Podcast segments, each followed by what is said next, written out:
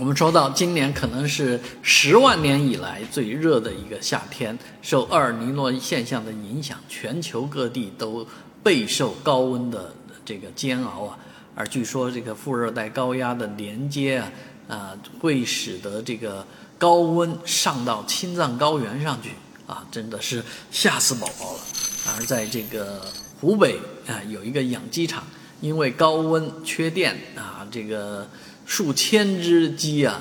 啊，顿时热死在这个养鸡场里面，场面是不忍卒视啊，啊，这样的这个情况，